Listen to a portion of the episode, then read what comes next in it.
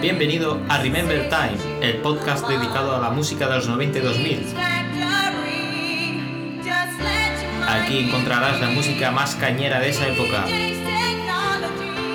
Si disfrutaste con esa música, este es tu podcast.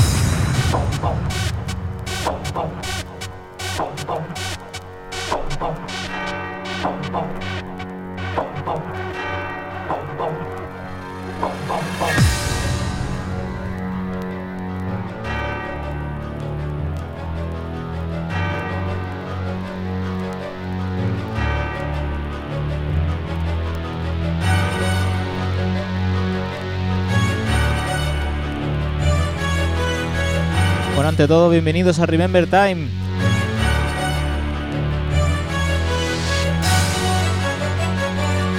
Volvemos después del veranito.